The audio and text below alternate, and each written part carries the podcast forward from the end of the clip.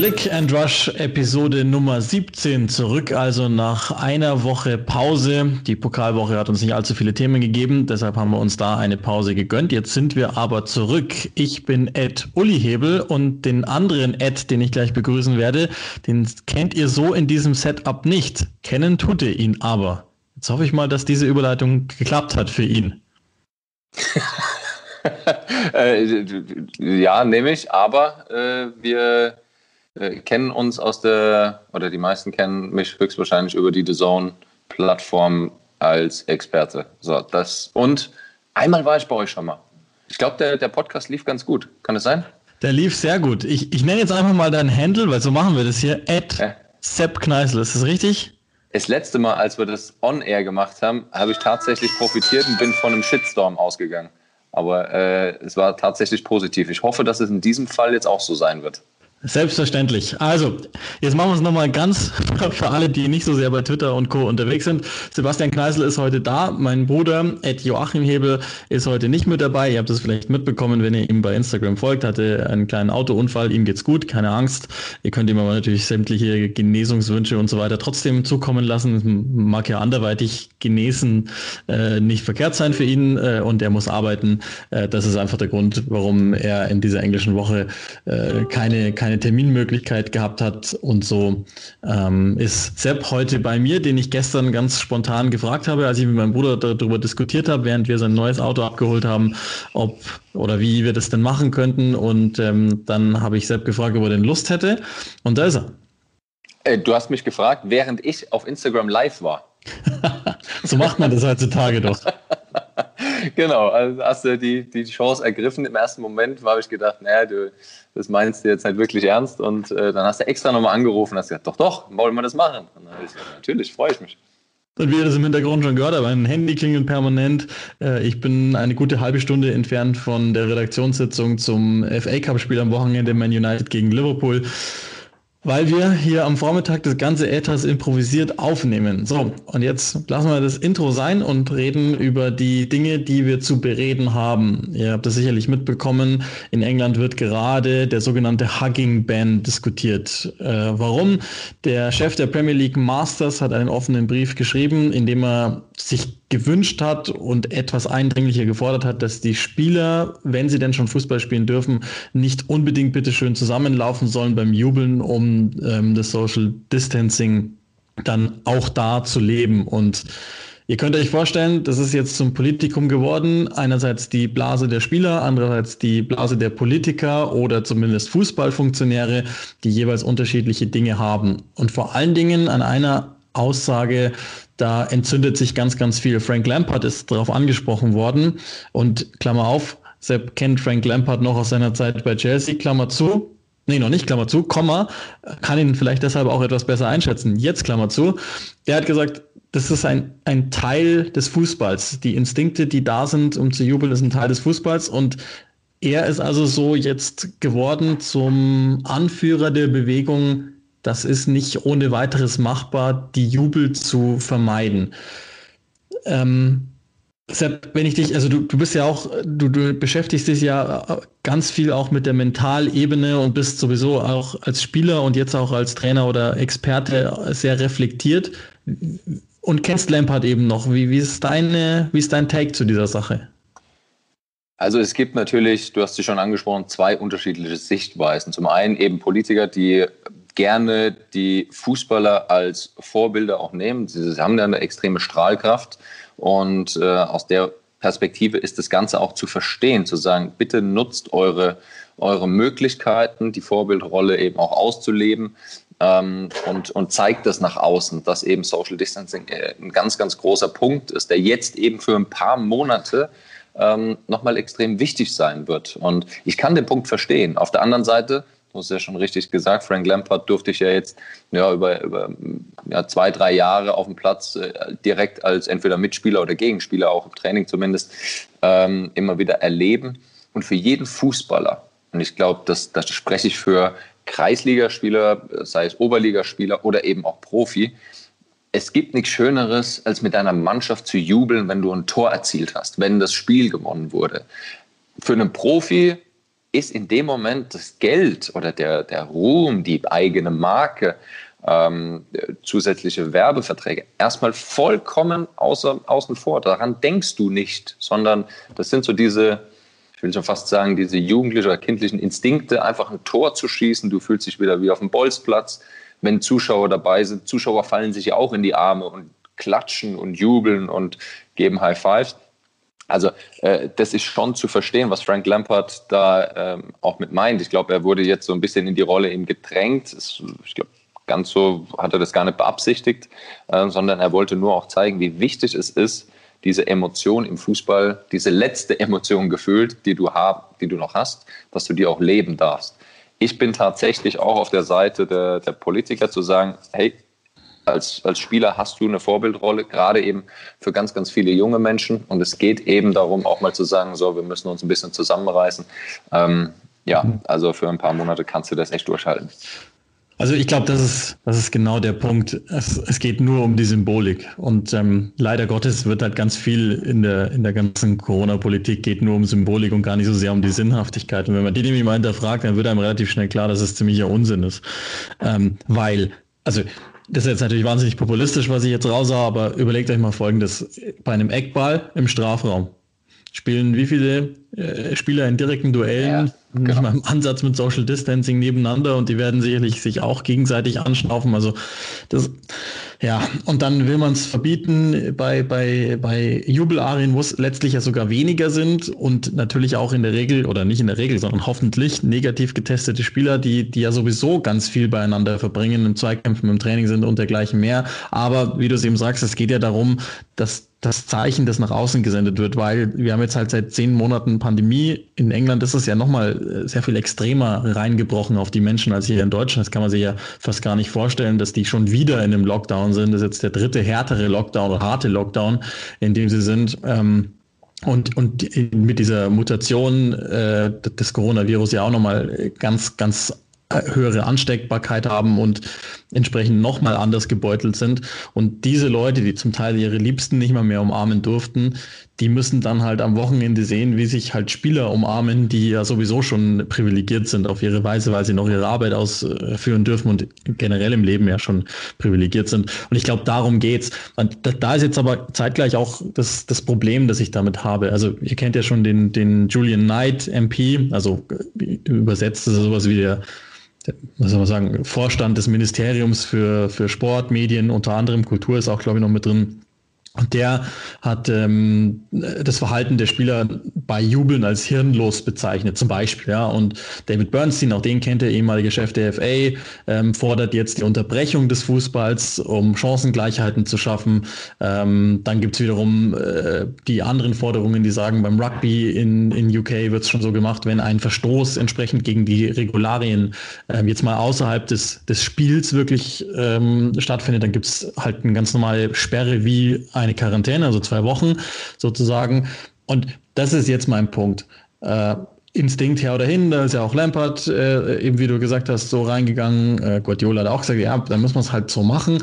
Was, was ich mir erbitte ist, und ich letzte Woche oder vor zwei Wochen habe ich was anderes gesagt, aber nur wenn man, wenn man die zweite, dritte, vierte Ebene nicht betrachtet. Fußball ist jetzt mehr denn je Politik geworden und Leute versuchen sich jetzt daran zu profilieren. Und meine Bitte ist nur, also jetzt einen Fußballer als hirnlos zu bezeichnen, da waren hirnlose Sachen dabei, aber grundsätzlich ist es nicht hirnlos. Ich bitte mir da einen gewissen Respekt den Spielern gegenüber, äh, weil, und das darf man nie vergessen, die sind ja immer noch sowas wie Gladiatoren, die in Zeiten des Lockdown, ja, die kriegen viel Geld und so weiter, sind privilegiert, schön und gut. Aber die halten ja trotzdem im wahrsten Sinne des Wortes ihre Knochen hin und ähm, da, da würde ich mir zumindest wünschen, dass da etwas mehr Respekt seitens der Politik äh, kommt und, und die Spieler nicht wie Nutzvieh behandelt werden. Das stört mich ein bisschen an der ganzen Diskussion.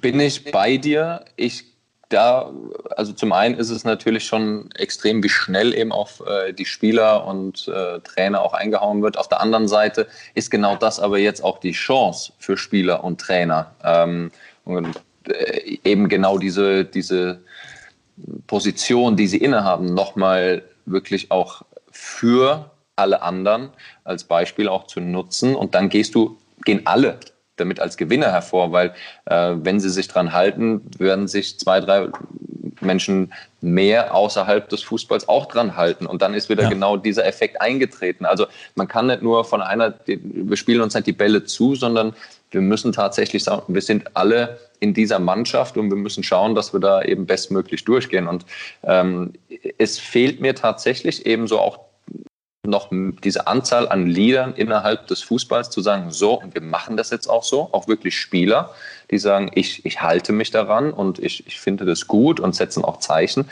weil ähm, die, die Möglichkeit haben sie.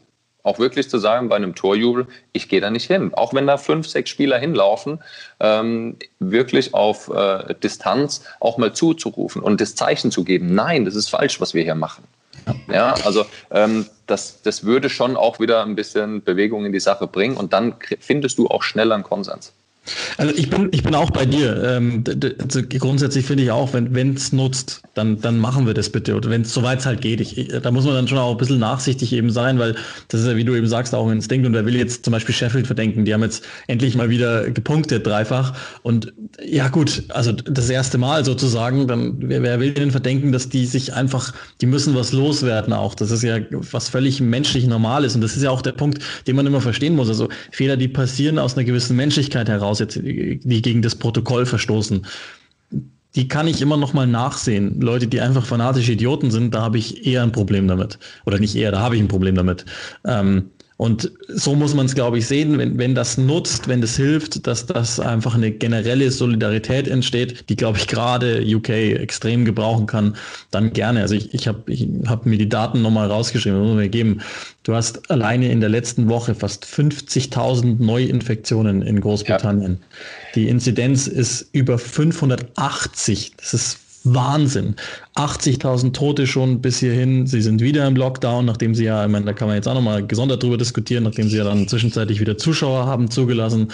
Ähm, aber, und das ist ja auch das Schöne, die Premier League hat wieder etwas angezogen. Also äh, hätten wir letzte Woche einen Podcast aufgenommen, hätte ich, hätte ich geschimpft über die Nachlässigkeiten, die es zum Teil gegeben hat, wo ich das Gefühl hatte, dass Profivereine ähm, das gar nicht mehr so richtig ernst nehmen. Äh, natürlich auch nochmal insbesondere mit den Eindrücken äh, vom, vom New Year's Day, wo, sich Spieler einfach überhaupt nicht dran gehalten haben. Aber aktuelle Woche nur noch 16 positiv getestete innerhalb der Premier League Mannschaften. Bei ähm, in der Vorwoche waren es 36 Fälle und dabei sind über 600, 600 nicht 1000, über 600 äh, Testungen mehr gemacht worden. Also es ist schon wieder angezogen worden. Bedeutet für mich, die Premier League hat es verstanden, weil, ich meine, das ist uns auch klar, neuerliche Unterbrechung und die, die politische Lage in, im United Kingdom ist eine ganz viel schärfere als bei uns hier in Deutschland, wegen eben dieser Mutation wäre nicht zu verkraften für die Premier League und, und terminlich nicht nachzuholen. Sprich, dann müsste die Saison abgebrochen werden. Ich, ich glaube, es ist jetzt wirklich an der Zeit, dass alle, also spätestens jetzt alle, die nur sich jetzt sportpolitisch darum Gedanken machen, aufhören, populistischen Blödsinn zu machen, sondern wirklich nach vorne gehen und zwar sinnvoll nach vorne gehen, damit, wenn wir diesen Fußball haben möchten, und ich kann nur für mich reden, ich möchte ihn gerne weiter haben. Ähm, trotzdem, weil ich schon denke, dass diese Bubble eigentlich insgesamt sehr, sehr sicher ist, vielleicht sogar sicherer als das normale, oder nicht vielleicht, sondern ziemlich sicher, sicherer ist als das normale Leben, dann äh, muss jetzt wirklich wieder steril im wahrsten Sinne des, des Wortes daran gearbeitet werden, dass das so weitergehen kann. Das ist so mein Punkt dazu.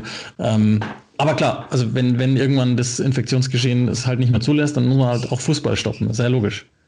Also ich komme wieder auf das Thema, ähm, es muss was gemacht werden. Und da nehme ich erneut Spieler auch in die Pflicht. Ähm, du musst vorweggehen. Und wenn jeder, lass es aus jeder Mannschaft ein Spieler sein, der ein Zeichen setzt, weil er eben sagt, nein, ähm, ich grenze mich davon ab, ähm, wenn es eine ganze Mannschaft ist, umso besser, ähm, dann machst du kleine, aber wertvolle Schritte, weil damit eben auch Bewusstsein geschaffen wird, weil dann eben auch der Fan draußen sieht, okay, er hält sich tatsächlich dran oder die ganze Mannschaft hält sich dran. Es wird was gemacht. Man kann nicht immer nur äh, eben sagen, ja, macht ihr doch mal, macht ihr doch mal. Also bestes Beispiel für mich jetzt, ähm, mein Fitnesstrainer ist äh, ein waschechter Londoner und ähm, coacht mich über eine App.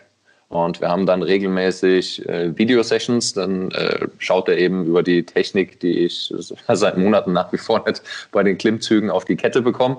Ähm, Und über das letzte Wochenende habe ich nichts von ihm gehört. Und dann habe ich gesagt, Luke, sag mal, was ist denn los? Und da hat er gesagt, du, es geht mir echt nicht gut. Und der Junge ist topfit, der ist Ende 20. Mhm. Ne? Und dann habe ich gesagt, sag mal, hast du? Und dann sagt er, ja, habe ich. Und dann sagt er, das ist kein Spaß. Glaub's mir. Ich kann nichts mehr machen. Wir haben dann einen Videocall gemacht. Äh, meine, meine Frau ist, ist Ärztin. Coacht, er coacht sie auch. Hat sie, sie hat ihn gesehen, hat sie gesagt, das ist, ja, das ist tatsächlich Corona. Und äh, im Sinne von, da, du, du bist so gebeutelt. Das ist nicht mhm. einfach nur ein Spaß. Und äh, ich persönlich bin damit noch gar nicht in Kontakt gekommen. Also ich habe mich wirklich versucht, soweit es geht, abzuschotten und wirklich nur eigentlich zwischen zu Hause und der Zone zu pendeln. Und ähm, das, ja, bis dato Glück gehabt. Aber als ich auch Luke gesehen habe, mein Fitnesstrainer, ja, das gibt's nicht. Also, und äh, in London sagt er, es ist gespenstisch einfach. Ja. Und das ist, meine, das ist eine Weltmetropole. Und das ja. Wort gespenstisch zu benutzen, ist ähm, ja schon dramatisch auch. Ja, ist es. Und äh, ich meine, wir, haben ja auch öfter hier an der Stelle dann gesagt, warum das vielleicht so ist. Und das ist, obliegt ja auch gar nicht uns, dann irgendwie da politische Dinge zu, zu äh, bewerten, wie auch immer. Es ist ist es wieder so, wie es ist und wie es im März war und, und im April.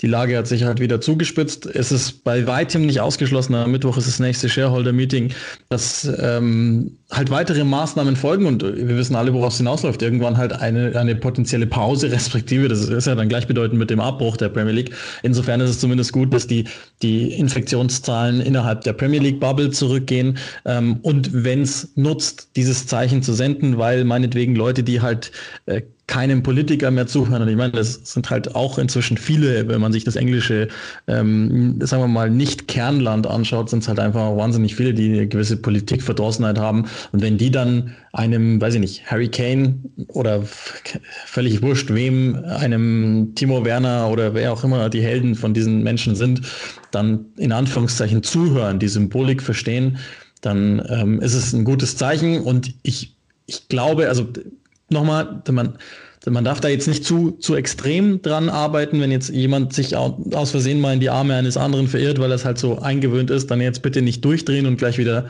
äh, völlig ausrasten. Aber wäre schön, wenn, ich meine, das gab es ja auch zu Beginn, wenn wir uns an die Bundesliga erinnern, die ersten Szenen damals, als sich äh, bei Hertha, glaube ich, die, die Mannschaft gefreut hatte, zusammen und, und Labadier das dann auch verteidigt hat hinterher, da, da gab es einen riesen Aufschrei. Und es war uns ja auch klar, dass diese, dass diese extreme Untersuchung dieser Szenen irgendwann würde aufhören, insbesondere als sich eben dann im Sommer alles äh, bezüglich Covid-19 leicht beruhigt hat, aber nicht verkehrt, Zwecksymbolik, das Ganze, glaube ich, nochmal wieder auf die, auf die Halde zu legen. Und ähm, damit würde ich auch ganz gerne äh, Covid-19 für heute verlassen. Wenigstens in diesem Podcast ist das ja möglich, ansonsten leider nicht so gut.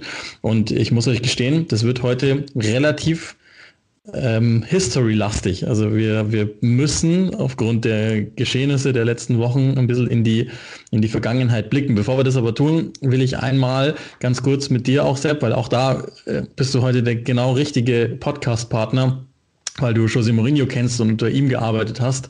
Ähm, der ist im Moment in den Schlagzeilen, weil Deli Alli mal wieder nicht nur nicht gespielt hat, sondern gar nicht im Kader war gegen Sheffield.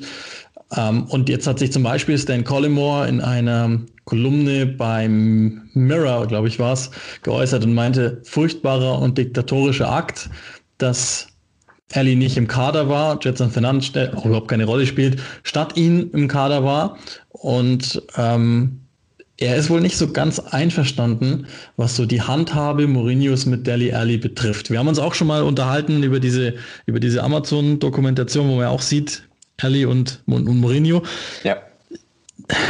Was, was machst du jetzt mit oder anhand so einer Personalie? Was, wie gehst du damit um? Ähm, also Daniel Ali zum einen begnadeter Fußballer, äh, mag, aber auch noch jung, ähm, äh, mag diese, diese Aufmerksamkeit, dieses, ähm, ich nenne es gerne auch mal so diese Freigeistrolle. Ähm, äh, da hat Jose Mourinho, jetzt durfte ich ja mit ihm arbeiten, war ähm, ja schon von Anfang an einer, der gerne eben dieses Mannschaftsgefüge, sich eben unterzuordnen, sich eben nicht zu wichtig zu nehmen, ähm, immer ganz groß an die Mannschaft auch herangetragen hat. Gesagt, wirklich, es, es geht nur zum einen darum, dass ihr auf dem Platz wirklich füreinander durchs Feuer gehen würdet, aber auch außerhalb. Also er hat ganz stark gefordert, dass Spieler außerhalb des Platzes sich treffen, Dinge unternehmen. Er hat es teilweise sogar organisiert, dass die Jungs sich treffen konnten. Sei es mal ein komplettes Restaurant zu, zu mieten, sodass es keiner, ähm, keiner mitbekommt. Sei es auch mal eine Diskothek ähm, so eben zu organisieren, dass es keiner mitbekommt. Aber dann auch die Jungs wirklich dahin zu schicken. Er hat geschaut, dass die, die Positionen die wirklich, also sei es jetzt die beiden Innenverteidiger, dass die zusammen ähm, irgendwie da ja, oder öfter was miteinander machen. Was er nicht mag, ist jemand, der sich rausnimmt, der wirklich ähm, immer wieder auch schaut, naja, stimmt meine Marke? Ja, es ist der moderne Fußball, daran muss sich Jose Mourinho natürlich auch gewöhnen. Ähm, dennoch wird er seinen Stil und seine, seine Führungsart definitiv durchziehen. Er ist ja auch einer der erfolgreichsten Trainer dieser, dieser Welt. Ähm, und der Erfolg gibt ihm damit auch recht. Ich persönlich mag es, wie er eine Mannschaft führt. Es ist schon auch ähm, sehr hart, sehr streng. Äh, gibt aber, und das ist ein ganz, ganz wichtiger Punkt, wenn du konstant deine Leistung abrufst, dann ist es dein bester Kumpel und der macht alles für dich. Das ist, glaube ich, genau der Knackpunkt bei Dele Alli, der mhm. gerne sich auch mal eine Auszeit nimmt. So, und dafür hat er eben noch nicht konstant das allerhöchste Level abgerufen. Wir haben alle schon gesehen, was er kann. Diese die, äh, Brustannahme, Rüberflicken, direkter Abschluss, Volley. Also was er alles mit dem Ball kann, unbestritten. Dann, glaube ich, war es mit F2 oder so, hat er dann irgendwie ein paar Videos gedreht, äh, sofort im Nachgang. Das sind Dinge, die mag Jose Mourinho überhaupt nicht. Und ähm, wenn Deli Ali bereit ist, das abzulegen, dann wird es noch, also ich sehe es zwar kaum, dass es noch irgendwas wird, aber ähm, äh, dann könnte es noch was werden. Äh, ich gehe eher davon aus, dass der Lehrli auch seine Meinung klar vertritt und sagt, dieses Markending gehört dazu, das bin ich, ähm, so spiele ich Fußball und dann wird es auf den Wechsel hinauslaufen. Ja, also ich, ich glaube, das ist uns ja jetzt allen klar mit der Personalie Pochettino und ist Paris nochmal heißer geworden, weil es, ja. das ist ja, das, er ist sein Entdecker, der, der scheint ihm Augen, augenscheinlich auch zu vertrauen und ähm, hat ihn wohl auch ganz gut angefasst. Insofern würde ich schon denken, wenn das Fenster ist ja gerade offen und äh, Tottenham, das ist jetzt so der aktuelle Stand, erwartet ja irgendwie eine Antwort von, von Paris oder andersrum. Das ist je nach, je nach Medium ist das anders gespielt worden. Aber Darauf wird es wenigstens mal zunächst per Halbjahresleihe, denke ich mal, hinauslaufen, weil eben wie du sagst, Ellie ist ja schon auf eine Weise auch stur und, und das natürlich ähm, logischerweise getrieben davon, dass er, dass er weiß, dass er ja auch ein Wahnsinnsfußballer ist. Und, und vielleicht ist das ja auch das große Problem, dass, es, dass er eigentlich in dieser talentiertesten Tottenham-Generation seit Ewigkeiten vielleicht sogar noch der herausstechende war. Ich weiß schon Harry Kane, aber so rein talentmäßig in diesem, in dieser Halbfinalsaison 17, 18, nee, 18, 19, glaube ich, Champions League, äh, war er ja schon nochmal der, der den Unterschied gemacht hat in, in manchen Phasen. Und ähm, das ist, glaube ich, das, was er schon auch noch weiß, vielleicht zu sehr weiß etwas. Ähm, der einzige Punkt, der mich noch auch bei dir interessiert, weil, weil du es ja eben bei, also die erste Chelsea-Amtszeit, und das war ja nun mal die, die allererfolgreichste überhaupt in seiner, in seiner Karriere wahrscheinlich, ja, wobei Porto und Real Madrid ist ja und Inter war auch nicht so schlecht, aber ähm, irgendwie das Gefühl ist schon da, dass er sich mehr an einzelnen Spielern reibt, Mourinho, als als das äh, vormals der Fall war. Also ich kann mal aus der ersten Chelsea-Amtszeit, auch Inter, kann ich, kann ich mir irgendwie keinen rausziehen, den er wirklich so konsequent, äh, permanent, äh, wie soll man sagen, ja, mit, mit Maßnahmen oder, oder eben nicht, mit, mit Nichtbeachtung in dem Fall bei Ellie gestraft hat. Als hättest du meine Notizen, meine Vorbereitung gelesen. da habe ich sofort schon eine, eine, eine, eine Geschichte dazu. Ähm, er hat es damals nicht wirklich öffentlich gemacht. Das war noch genau die Zeit, in der er sich eigentlich komplett vor die Mannschaft gestellt hat, hat aber intern noch extremere Worte gefunden für mich. Also ich habe ja auch die Doku geschaut und mhm. die Art und Weise, wie er mit Deli Ali gesprochen hat, war für mich normal. Ähm, ich habe ihn schon schlimmer reden hören, also wirklich krasser. Ich meine, das, wenn, du, wenn die Kameras dabei sind, wirst du dich da auch ein bisschen zurückhalten. Ähm, ich kann mich an eine Situation erinnern, äh, der man eigentlich einen sehr guten Freund, sogar, muss man schon fast sagen, ist auch selten, ähm, der eben damals äh, gespielt hat, portugiesischer Nationalspieler, Namen sage ich jetzt nicht, ähm, in der Mannschaftsbesprechung so rund gemacht hat, dass er geheult hat, der Spieler. So, vor der Mannschaft wurdest du so fertig gemacht, dass du Tränen in den Augen hast. Und ähm, das war genauso die Art und Weise, wie José Mourinho damals eben seine Mannschaft geführt hat.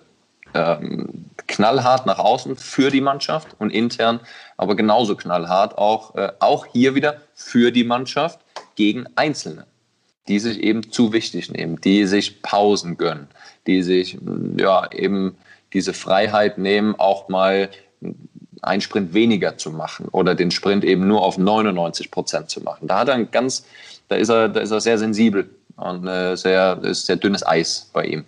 Und äh, mir gefällt es tatsächlich nicht, dass da bin ich bei vielen auch schon dabei, dass er ähm, schon den einen oder anderen Spieler öffentlich auch angezählt hat. Das ja, gehört sich einfach nicht, weil als Trainer möchtest du von deinen Spielern auch nicht öffentlich angezählt werden. Ja. Ähm, deswegen ist das eigentlich so ein Gentleman's Agreement, dass man das nicht macht. Dennoch intern, dass du Deli Alli auch aus dem Kader nimmst und ihm das knallhart so sagst, für mich absolut verständlich. Wichtig ist nur, ich glaube, Deli Alli ist jetzt 24.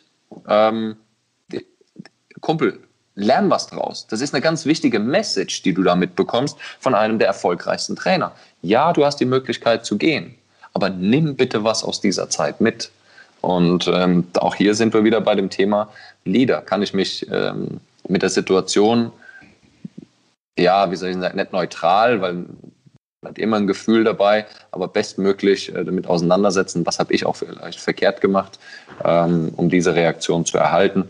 Nochmal, also es ist natürlich ein genialer Kicker und wenn er zu PSG geht, was natürlich, das Ganze macht ja auch Sinn zu einem Trainer, der ihn durchgehend in den Arm nimmt, dann ist das ein super Match, dann passt das und dann werden wir auch wieder deutlich bessere Spiele und mehr Spiele von Deli Alli sehen, weil der Junge gehört natürlich ähm, auf den Platz.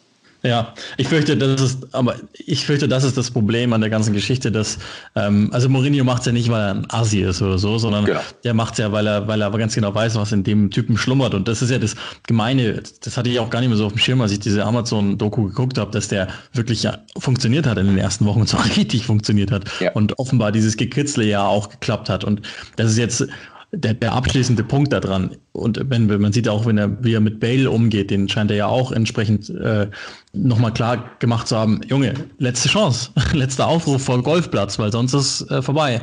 Und ähm, ich gehe davon aus, ehrlich gesagt, dass Mourinho nicht so doof ist und einen Privatkrieg mit Ellie führen würde, wenn der in dieser Mannschaft so extrem angesehen und verwurzelt wäre und auch so ein, so ein richtiger Typ wäre. Das hat man ja auch äh, gesehen in der Szene, äh, als, er, als er reinkam äh, nach, nach irgendeinem Spiel, ich krieg's gar nicht mehr hin, es war schon ja. äh, ohne Zuschauer und dann äh, ähm, motzt er erstmal rum und dann sagt Eric Dyer zu ihm, Junge, dann sag's mir doch ins Gesicht, wenn dir was nicht passt. Und dann sagt er, nö, ich muss ja keinen Einzelnen nennen und das hat sich Mourinho eine Zeit lang angeschaut, war aber schon recht klar auf Seiten Dyers. Kurzum, ich glaube, Ellie ist nicht immer, also das ist immer noch, wie du, das hast du, glaube ich, ganz richtig gesagt, ist immer noch so irgendwie recht kindlich. Und auf der anderen Seite weiß er auch, ich bin gut. Ich bin so gut, das hat immer geklappt bislang in, in diesem Leben. Und ich würde denken, dass Mourinho ganz genau auch sieht und beobachtet hat innerhalb dieses Mannschaftsgefüges, hm, die anderen finden den gerade auch nicht mehr so geil.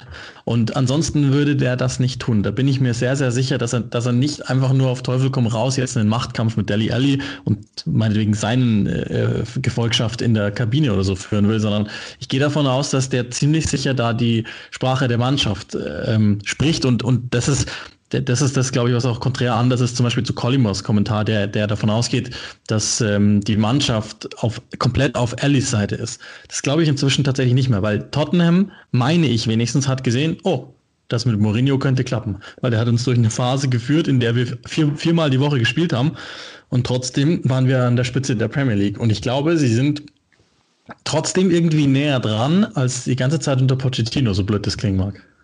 Weil ähm, ja, bei Pochettino war es immer noch auch dieses Thema Entwicklung, irgendwie den Verein in die nächste, nächst höhere Kategorie zu, zu, ja, zu entwickeln, zu trainieren, zu führen. Ähm, und mit Mourinho kommt nur eine Sache und das ist das Wort Erfolg. Ähm, ich will Erfolg haben und er sagt ganz klar, ich will Erfolg haben und ich brauche euch dazu. Aber mir ist es wichtig, selbst auch als Trainer mich so zu positionieren, dass ich ein sehr erfolgreicher Trainer bin. Wie kannst du das messen? Anhand von Titeln. Ja, wenn er sagte, auch bei, bei United, ich glaube, die in der ersten Saison, dass sie nur 28 Gegentore erzielt haben, äh, ähm, Gegentore kassiert haben, ähm, war es ja so, dass er das auch gerne für sich genutzt hat. Klar, aber es wurmt ihn, dass er eben nicht den Sprung auf Platz 1 geschafft hat. Und das ist ja mittlerweile so in dieser Mannschaft drin, dass sie auch dieses Erfolgsdenken mit dabei haben. Und das ist tatsächlich der Punkt, du hast die Szene eben angesprochen, wenn du sie jetzt nicht gesagt hättest, hätte ich sie ja nochmal erwähnt. Ähm, das muss Deli Alli lernen, weil es ist genau diese Situation, wenn du unzufrieden bist. Geh in die Kabine und nenn Namen. Es gibt nicht ein Spiel, in dem alle elf Akteure auf dem Feld durchgehend schlecht sind. Es gibt immer zwei, drei, die ihre Leistung liefern, konstant gut. Es gibt drei, vier, die dann komplett abfallen. Oder einer, der halt gerade wirklich, in England sagt man, einen Stinker hat. Ja, ähm, ja. der wirklich einfach, der geht halt gar nichts. So, du hast zwei Möglichkeiten. Du kannst ihn ansprechen, kannst sagen, straff dich jetzt, äh, du Knallfrosch. Oder ähm, komm, ich nehme dich Namen, das kriegen wir zusammen hin. Wenn du dich dafür entscheidest, dann nenn auch Namen. Dann ist das in Ordnung. Das müssen wirklich auch die, die Führungsspieler machen. Er, er möchte ja Führungsspieler sein. Und dann musst du das auch machen. Da kannst du nicht im, ja, ja wir alle und äh, Eric Dyer hat es dann schon gesagt, ja, dann sprich mich doch an oder sprich die Namen an, die, die eben einen Fehler gemacht haben. Weil dann schaffst du Reibung. Mhm. Dann kommst du auch nach vorne. Dann wird nämlich, dann erklärt sich nämlich Eric Dyer, ja, in der Situation habe ich das und das gedacht.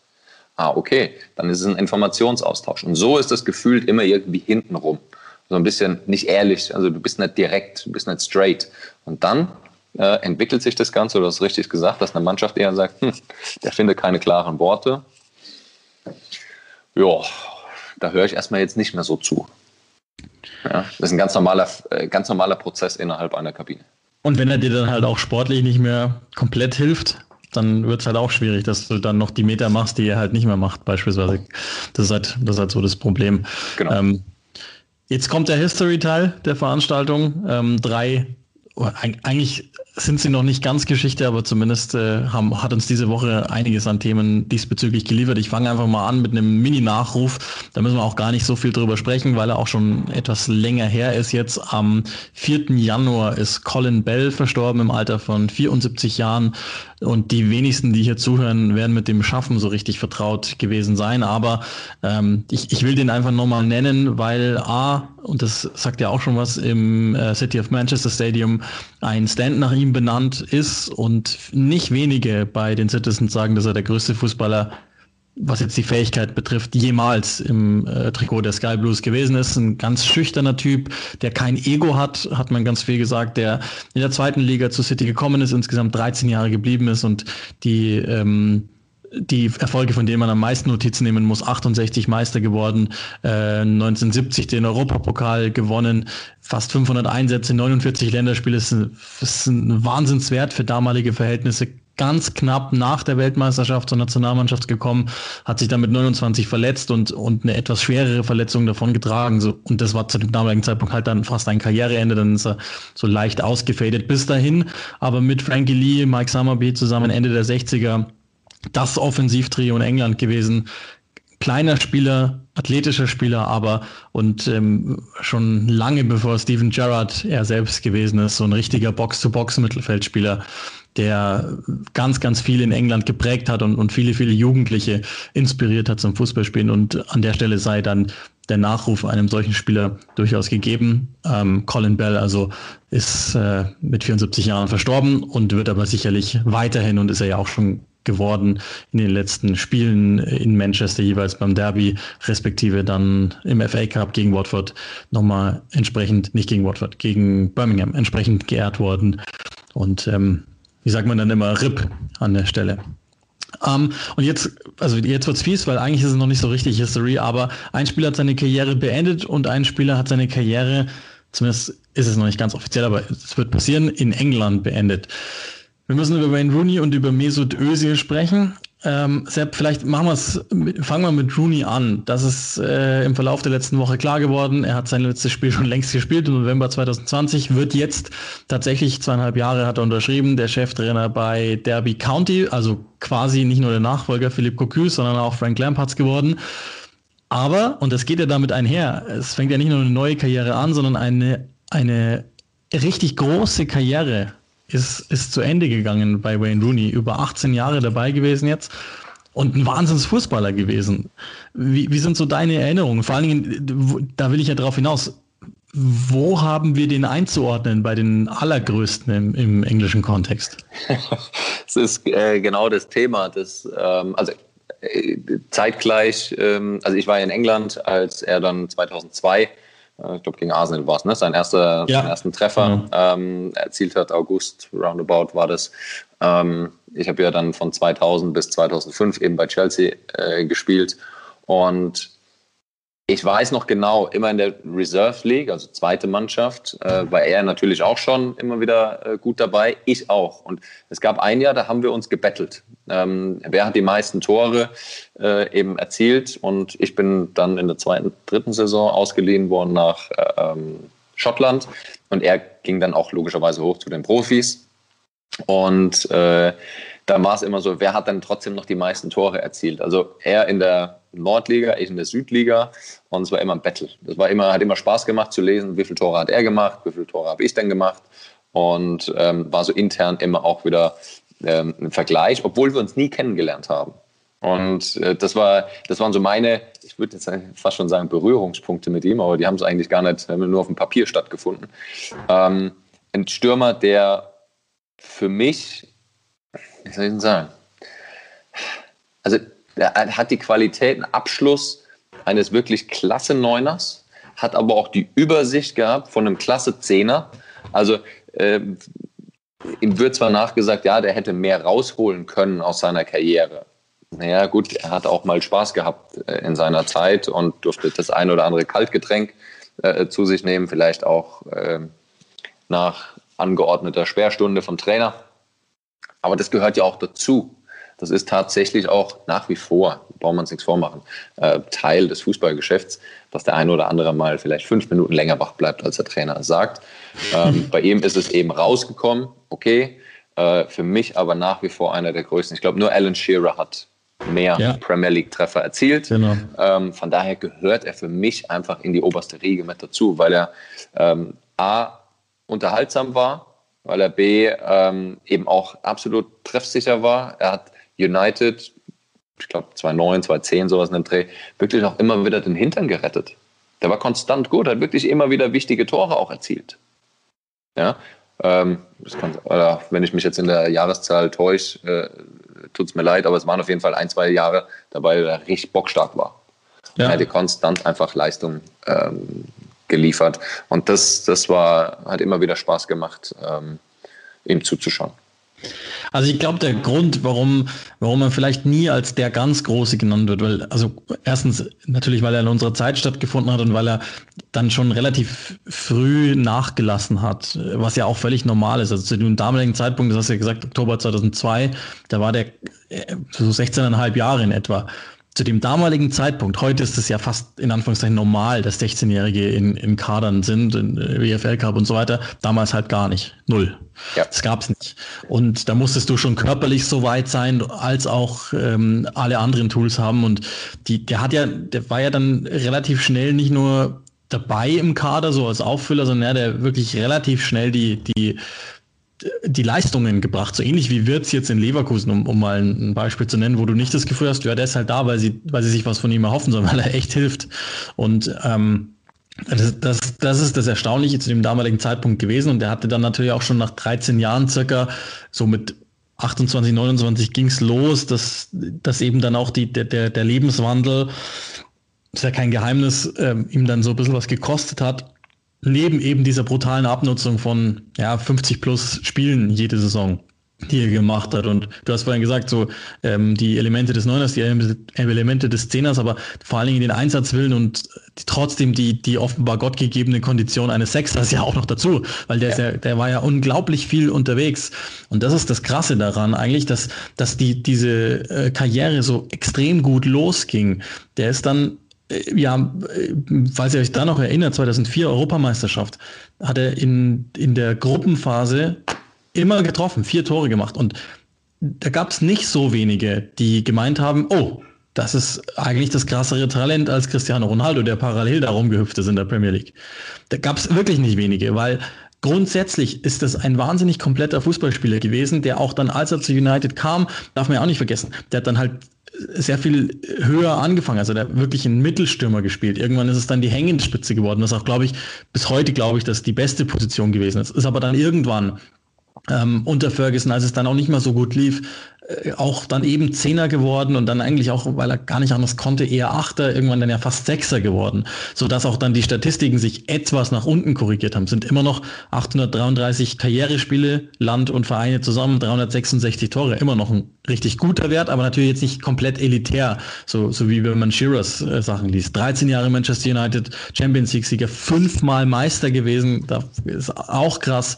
Ähm, 253 Tore für, für United sind die meisten aller United, ist ja auch, ne? Nur, nur mal dieser Wert für sich bei Manchester United, der, der, der an der Spitze steht. Das ist ein Wert ja. für sich. Insgesamt zwölf Titel gehabt. Nur das Problem, was ich halt dann immer, immer wieder hatte, und das muss man schon sagen, der hat gerade zu Beginn seiner Karriere nicht immer diese Einstellung gehabt. Da, da gab es Diskussionen darüber, ob er zu hitzköpfig ist, was sicherlich irgendwo zum Teil war, dass er sich selber im Weg gestanden, dass er mit sich gehadert und dann wieder vom Platz geflogen ist oder, oder einfach böse gefault hat. Und eben das, was du gesagt hast, außerhalb des Platzes, irgendwie, das ist so ein, so ein What-If-Szenario, also wo ja. man sich fragen könnte, was wäre denn wenn? Was wäre denn, wenn Wayne Rooney die, die, die, die Arbeitsmoral eines Cristiano Ronaldo hätte, gehabt hätte. Was wäre denn dann passiert? Wäre vielleicht England dann mit dieser Generation 2004, 2000, also gut, da hat er sich verletzt, 2006 tatsächlich dran gewesen? Wären die dann vielleicht besser gewesen? Und, und das ist irgendwie einfach schade, dass, dass er trotzdem, trotz dieser Wahnsinnskarriere, die es ist, keine Frage, und die sicherlich auch, was jetzt Spieler mit englischem Pass betrifft, also wahrscheinlich muss man Offensive und Defensive da immer noch mal teilen, aber und es ist eh schwierig, Epochen miteinander zu vergleichen und die, die 66er und so, die müsste man ja rauslassen, weil die sind ja alle dann fast, also klar, aber schon, glaube ich, Top 5 in der Neuzeit, auf jeden Fall von, von den englischen Spielern, weil über so lange Zeit halt so prägend gewesen und auch das darf man nicht vergessen. Gerade weil er eben das Leben auch genossen hat, eine echte Identifikationsfigur geworden für viele, viele englische Fußballfans, weil einige gesagt haben, das ist einer von uns. Ganz normaler Typ, der halt gut Fußball spielen kann. Ganz normaler Heinz. Und ähm, das ist aber irgendwie schade, finde ich. Also ein bisschen, bisschen traue ich dem hinterher, weil ich echt gerne einen Rooney mit, mit absolutem äh, Arbeitseifer gerne gesehen hätte und, und was er hätte erreichen können. Ähm, bei Wayne Rooney war es, wie soll ich denn sagen, also die äh, Spielweise, die hat mich fasziniert von Anfang an, weil es einfach, es war, ich glaube, Papa ist ein Boxer, richtig? Oder war Boxer? Ja. Ich das irgendwie. Ja, Doch, genau so hat er Fußball gespielt. Sehr physisch, sehr aggressiv, sehr ehrlich auch. Also wenn er dich umgehauen hat, hat er dich nicht von hinten umgehauen, sondern er kam frontal und hat dir gesagt, so Kumpel, jetzt scheppert's. Ähm, er, er, hat auch mal natürlich ein bisschen übertrieben. Das war ja, damals ging das noch mit ähm, mit diesen Grätschen mal von der Seite und äh, wirklich auch heftiger, ein gutes Timing zu haben. Das war schon alles auch äh, emotional und hat ihm ja dann letzten Endes auch diese Aufmerksamkeit gebracht, plus diese Leistung. Ähm, vielleicht ist tatsächlich die Frage, kann man ja in den Raum werfen, hat ihm die Kapitänsbinde zum Schluss, also dadurch, dass er so viel mhm. Verantwortung bekommen hat, ähm, hat ihm das geschadet. Eben, vielleicht wollte einfach nur Fußball spielen. Das ist, ähm, lasst mich bitte in Ruhe. Du hast jetzt weniger gesehen, dass er seine Marke vorantreibt. Jetzt komme ich wieder auf das Thema, ähm, sondern er wollte einfach nur da sein. Er wollte äh, kicken. Du hast jetzt weniger gehört, da, eine, da ein Modelabel, da noch ein Parfum, da noch eine Brillenkollektion. Das gab es bei ihm nicht. Er wollte kicken und äh, hat dann so seine, ja, schon auch seinen Status ein bisschen genossen. Natürlich gehört auch das Umfeld dazu. Ja, also er hat sich ja gerne mit Ricky Hatton Der ja, den Boxer auch gerne getroffen. Bei Ricky Hatton, wenn man den vergleicht, mal top austrainiert und dann schaust du ein paar Wochen später, dann ist er komplett auseinandergegangen. Ja, das, ähm, äh, das heißt mit Alkohol oder mit, äh, mit Ernährung. Das ist auch wieder, wie war das Umfeld ähm, bei ihm.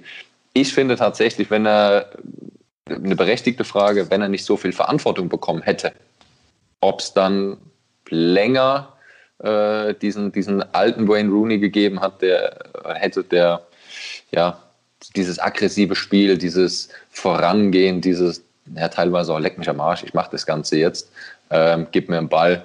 Beste, beste Szene ist gegen Newcastle, wo er erst noch mit dem Schiedsrichter äh, diskutiert, diskutiert und sieht, oh hoppla, da könnte ja ein Ball runterkommen, zieht mal einen Sprint über sechs, sieben Meter an und nimmt das Ding Volley und haut das einfach äh, wirklich back of the net. Und ich glaube, genau das ist ihm auf dem Weg natürlich verloren gegangen. So dieses, ja, ich mache einfach mein Ding, weil ja. er schon viel Verantwortung übernehmen musste. Ansonsten bin ich zu 100 Prozent bei dir. Du hast die äh, Titel erwähnt. Das, du, du bist nicht Führungsspieler, erreichst solche Titel, wenn du, wenn du ein durchschnittlicher Spieler bist. Das war schon echt eine Granate. Und das, das ist ja auch das, das Krasse, also Kapitänsbinde, aber ich meine, ich habe gesagt, 2004, da war er 18 Jahre alt und war halt die komplette Hoffnungsfigur in England. Und äh, im Grunde hat er die ganze Offensive geschultert, machen wir uns nichts vor. Und das ist ja irgendwann, das kann ja gar nicht spurlos an dir vorübergehen, wenn, wenn diese Medienwucht auf dich da runterprasselt, ist ja völlig normal, dass das irgendwie irgendwann mal seine Spuren hinterlassen muss. Ja, du halt, hast gesagt, entschuldige, wenn ich dich unterbreche, also 13 Jahre. 16 kommt er mit 28, 29 und er hat schon so viele Titel ähm, erreicht mit United. Premier League gewonnen, genau hast du gesagt, Champions League, Europa League, dreimal, glaube ich, FA Cup oder ähm, was willst du dann noch? Also was ja. willst du dann noch erreichen?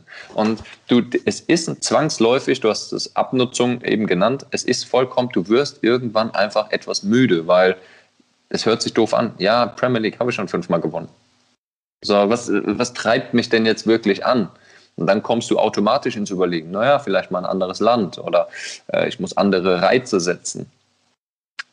Wenn das clever gemacht ist, dann ist das echt positiv. Aber es ist vollkommen verständlich, dass du nach 13 Jahren intensiver Fußballkarriere und auch wirklich sich unterzuordnen, ähm, ja, dass du irgendwann auch mal einen Schritt langsamer wirst, weil du einfach nicht mehr die Motivation hast, du hast fast alles gewonnen. Weil das war, das war halt krass, wenn, wenn man sich nochmal das Revue passieren lässt. Also der, das war ja da äh, fast märchenhaft, also zurück zu Everton ist. Insgesamt der vier, vier Clubs gespielt von United, also von Everton zu United, wisst ihr ja, logischerweise, und dann von United zurück zu Everton und dann aber von Everton ähm, zu DC United gegangen in die MLS. Und da hatte ich schon das Gefühl, dass er wirklich so eine richtige Sehnsucht hatte nach dem, nach dem kompetitiven Fußball. Ja, so, genau. Du wisst ja, dass ich, dass ich die MLS ganz, ganz gerne habe und auch selber gucke, aber da hatte ich schon mal was anderes, ne, zu Hause zu spielen. Und da gab es so zwei, drei Szenen, Orlando City, äh, so, so eine Grätsche, wo er über den ganzen Platz zurückläuft, holt sich den Ball und, und haut ihn dann vorne rein. Das ist überragend. Und, und dann kommt er halt zurück zu Derby County und hat dann da auf der Sechs gespielt und nochmal richtig geholfen. Also der war bei diesem Aufschwung nochmal richtig, richtig dabei bei, bei Derby County, als Cocus Idee langsam gegriffen hat. Und da schließt sich halt jetzt für ihn der Kreis. Also wir verlieren ihn ja nicht aus dem, aus dem ganzen äh, Geschäft, sondern der kommt jetzt in eine wahnsinnig schwierige Situation. Da ist ja gerade bei, bei Derby County die Übernahme von Sheikh Khalid, der ist, der ist verwandt mit Sheikh Mansour von Manchester City, der Cousin, glaube ich, ähm, der übernimmt. Gerade werden keine Gehälter bezahlt. Äh, sportlich läuft es nicht so richtig gut. Sie haben ihm jetzt das Vertrauen gegeben, zweieinhalb Jahre. Und ähm, dass das funktionieren kann bei Derby County haben wir, glaube ich, gesehen. Und ich meine, die haben jetzt seine Arbeit auch eine Zeit lang geguckt. Das ist so der romantische Übergang vom Spielertrainer zum, zum echten Trainer. Das ist das Coole, dass er weiterhin dabei ist. Was man auch, was man auch merkt, also man, du jetzt vielleicht noch mehr, nachdem der jetzt seine Karriere beendet, wir werden echt alt, weil äh, ja. Rooney, Rooney ist halt echt auch einer der, der letzten jetzt aus dieser Generation, ähm, bei mir jetzt für mich persönlich, mit denen ich mich noch richtig ähm, ja, identifiziert wäre zu viel, aber die mich sehr fasziniert haben als Spieler, wo ich halt nur als reiner Fan drauf geschaut habe und ähm, natürlich den dann auch journalistisch begleitet habe. Und dann gerätst du automatisch in einen gewissen Abstand dazu, aber das war schon einer, den ich mit, also kann ich mich schon noch erinnern, dass der mit 16 kam, mein Bruder und ich, wir, wir sind halt, wir sind permanent, also in unsere Zimmer gelaufen und haben gesagt, boah, hast du das gesehen? Wayne Rooney, kennst du den? Der ist 16, boah.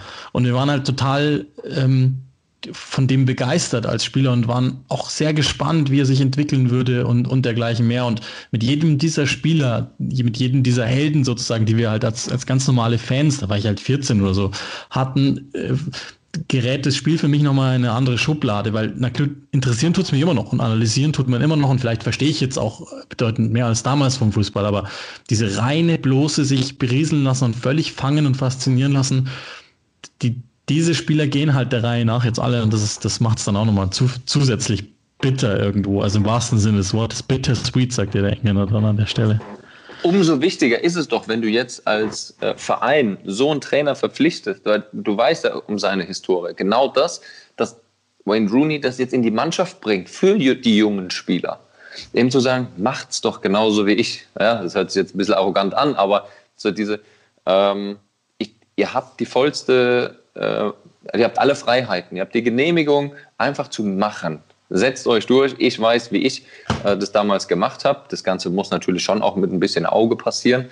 Ähm, er wurde jetzt auch nicht blind reingeschmissen, sondern das war auch schon, äh, ja, äh, mit ein paar Trainingseinheiten wurde das Ganze vorbereitet mit dem einen oder anderen Gespräch und dann hat er einfach in Anführungsstrichen nur gemacht. Und da sehe ich tatsächlich die große Chance eben für Derby drin, dass sie in der doch schwierigen Situation, du hast die, die Rahmenbedingungen ja schon genannt, dass sie es eben geschafft haben, auch für die Mannschaft, auch für Staff dahinter, ähm, diesen Namen zu halten. Diesen Namen eben nicht gehen zu lassen. Dass er sagt, ich mache es. Denn es ist klar, wenn eine Pressekonferenz äh, bei Derby County ist, normalerweise sitzen da nicht so viele Journalisten. Aber wenn, äh, wenn Wayne Rooney, das ist ein schwieriges, äh, einen schwierigen Teil ausgesucht, ähm, dann sitzen da deutlich mehr, dann ist wieder Aufmerksamkeit da, dann ist dieser, dieser Glaube auch weiterhin an Erfolg ähm, da. Und äh, wichtig ist nur für Wayne Rooney, dass er selbst einschätzen kann, ja, ich habe viel gesehen, ich habe viele Trainer mitgemacht. Ich selbst habe jetzt noch nicht die allergrößte Erfahrung. Habe ich ein gutes Umfeld, die mich dahin leiten? Ich habe meine eigene Meinung. Ich finde seine ersten Interviews extrem stark. Also wirklich der klare Kante beweist nach Spielen, wie er analysiert. Er nimmt kein Blatt vom Mund. Er sagt auch, wir haben heute wirklich wir haben keine Konzentration auf dem Platz gehabt. Wir haben äh, schlechtes, ein schlechtes Passspiel gehabt. Er nennt es knallhart. Er nennt keine Spieler, aber er nennt die Mannschaftsleistung knallhart. Und ähm, das mag ich tatsächlich, weil damit auch die Mannschaft in die Pflicht genommen wird. Das ist schon eine, ähm, er macht niemanden runter, aber er weiß genau, was er zu sagen hat. Wenn er jetzt noch zwei, drei Leute in seinem engeren Umfeld hat, die, die ihn dahin führen, äh, das Ganze noch gezielter zu machen, dann würde ich mir sehr, also ich wünsche ihm sowieso nur den, den maximalen Erfolg, aber, aber auch für, für Derby County. Ja, das wird ein wahnsinnig spannendes, spannendes Projekt. Selbst so wie immer, wenn wir beide telefonieren, sind wir fast schon out of time. Das, ist, das, das, das passiert halt manchmal. Ähm, wir haben noch circa acht Minuten, um, um siebeneinhalb Jahre Nee, wir haben siebeneinhalb Minuten für siebeneinhalb Jahre Mesut Özil bei Arsenal. Das Kapitel ist ja beendet. Ich glaube, das ist jetzt äh, jeder Mann, jeder Frau bewusst. Ähm, am Deadline Day 2013 damals für, für 42,5 Millionen Pfund gekommen äh, von Real Madrid zu Arsenal.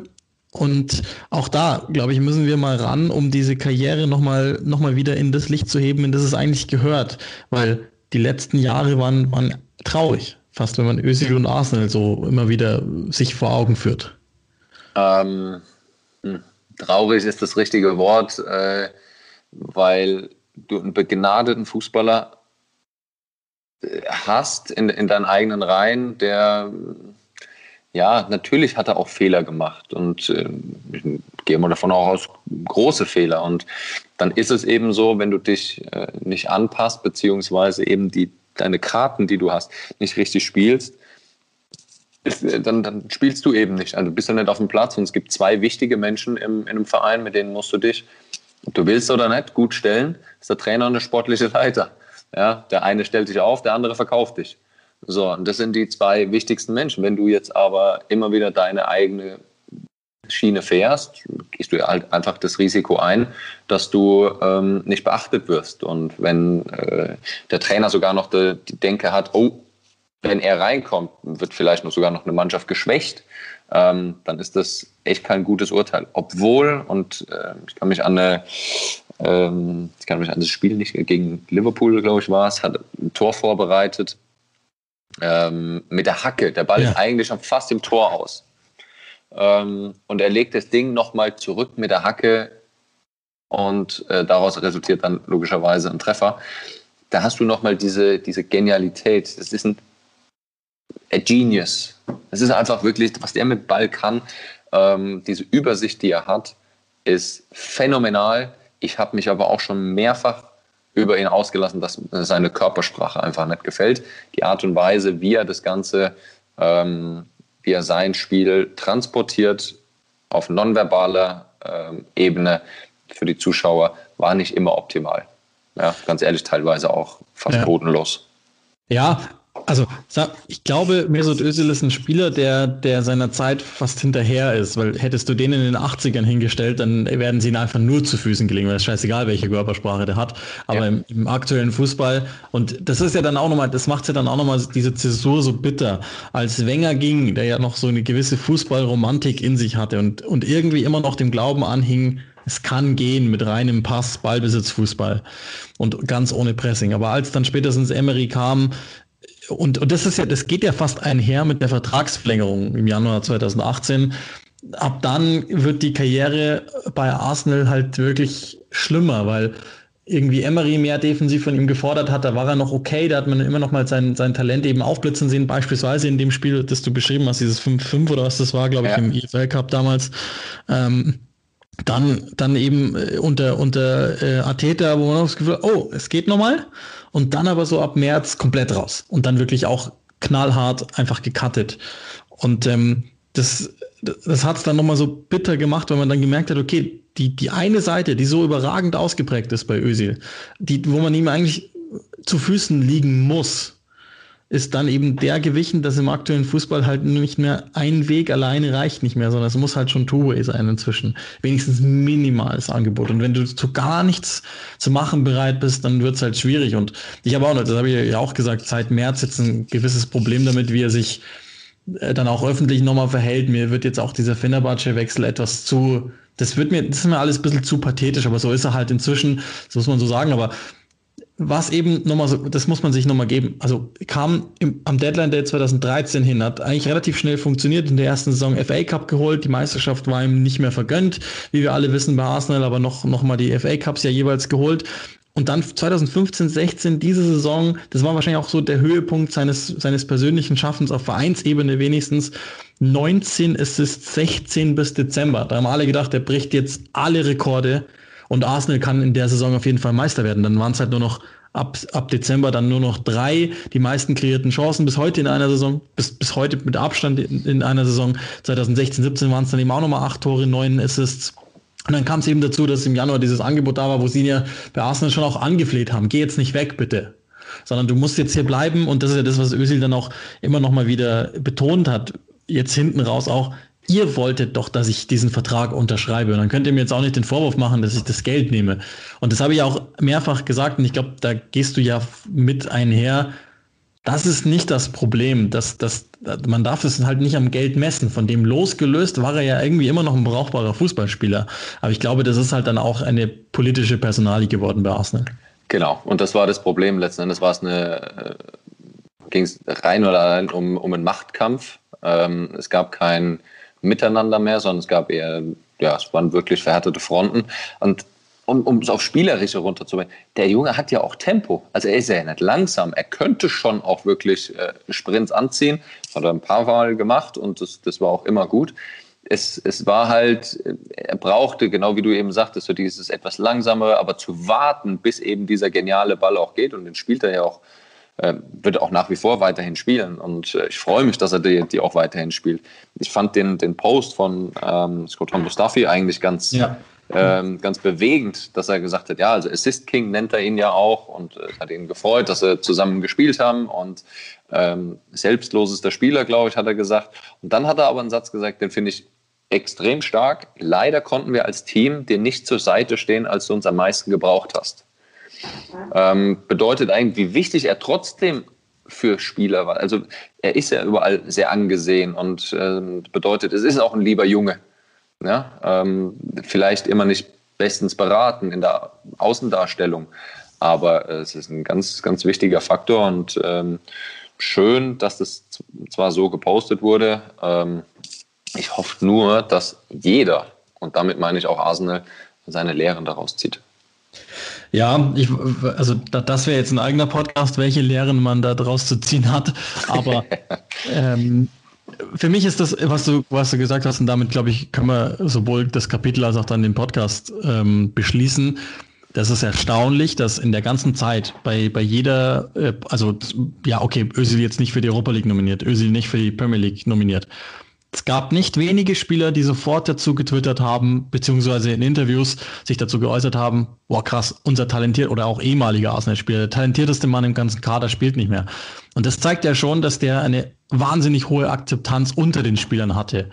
Zum einen, weil er, weil er als Typ okay ist, das glaube ich auch, der ist halt einfach anders. Das, vielleicht passt das am allerbesten.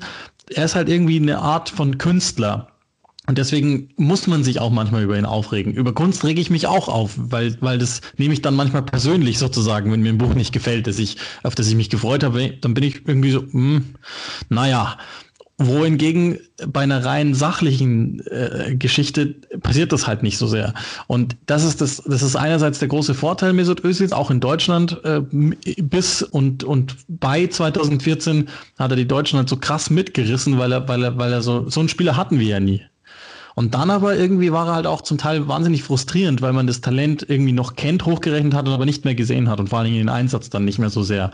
Und ich glaube, so ähnlich ist es da auch. Aber wenn der so eine Akzeptanz innerhalb der Fußballerbranche hat, und, und wirklich nicht nur bei Arsenal, sondern auch bei, bei Real Madrid, Sergio Ramos und so, die dem und, und also alle, die, die immer wieder gesagt haben, auch Ronaldo, ne, oh, mit dem konnte man wirklich Fußball spielen, dann bedeutet das was. Und dann haben wir leider irgendwie auch da vieles gesehen von dem, was er zu leisten imstande ist, aber ich glaube, da war noch weit mehr drin. Also da wäre wirklich eine absolut, also Weltfußballer, einmal hätte er mindestens sein müssen und in den 80ern, das ist mein Punkt, wäre es drei bis viermal geworden, 100 Prozent.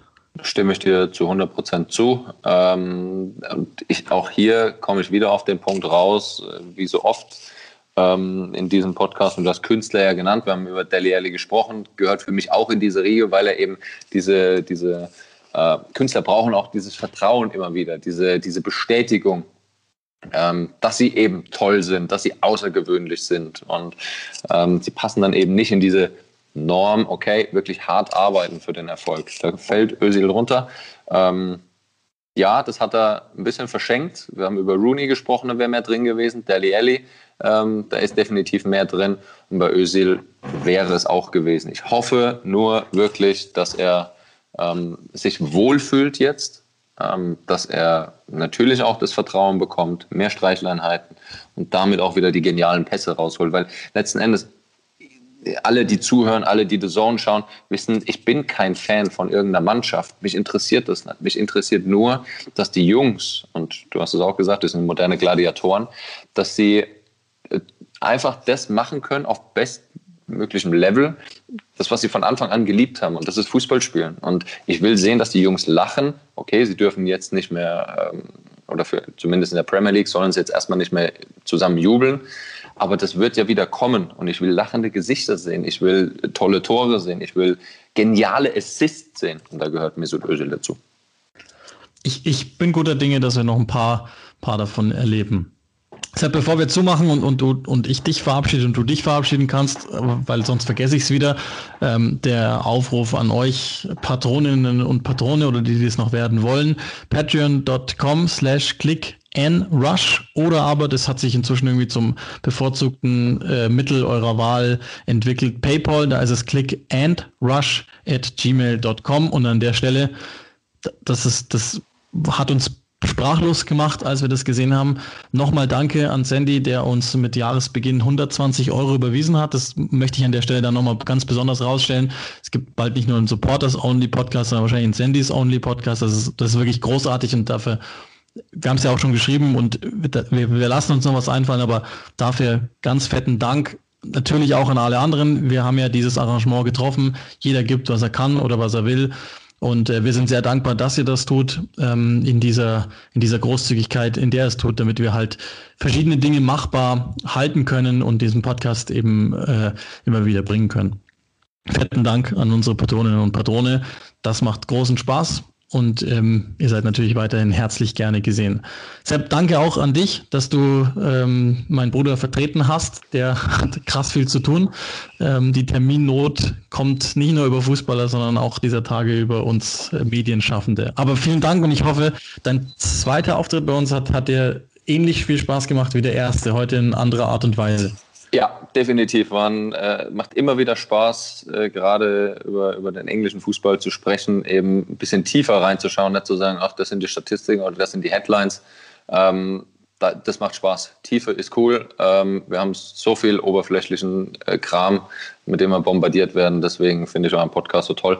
Ähm, passend auch vom Timing, weil die Spülmaschine piept gerade. Ich darf es ausräumen. Wer es nicht gehört hat, äh, das habe ich nochmal mit reingebracht. Ähm, also meine, meine Arbeit geht direkt weiter der geräuschreichste Podcast in der Geschichte. Mein Handy hat geklingelt, meine, meine, mein PC die ganze Zeit. Ich glaube auch, dass man meine Tochter im Hintergrund hat schreien gehört. Baustelle ist hier rundherum. Es ist alles, alles etwas anders als im normalen Setup. Halt so. ja, also nochmal vielen Dank. Äh, hat Spaß gemacht und äh, gerne wieder.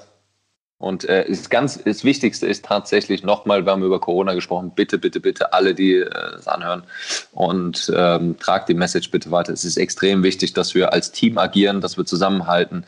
Zusammenhalten nicht im Sinne von, äh, dass wir uns eng umarmen, sondern dass wir die Maßnahmen einhalten. Und vor allen Dingen bleibt alle gesund. Dem habe ich gar nichts hinzuzufügen. Danke.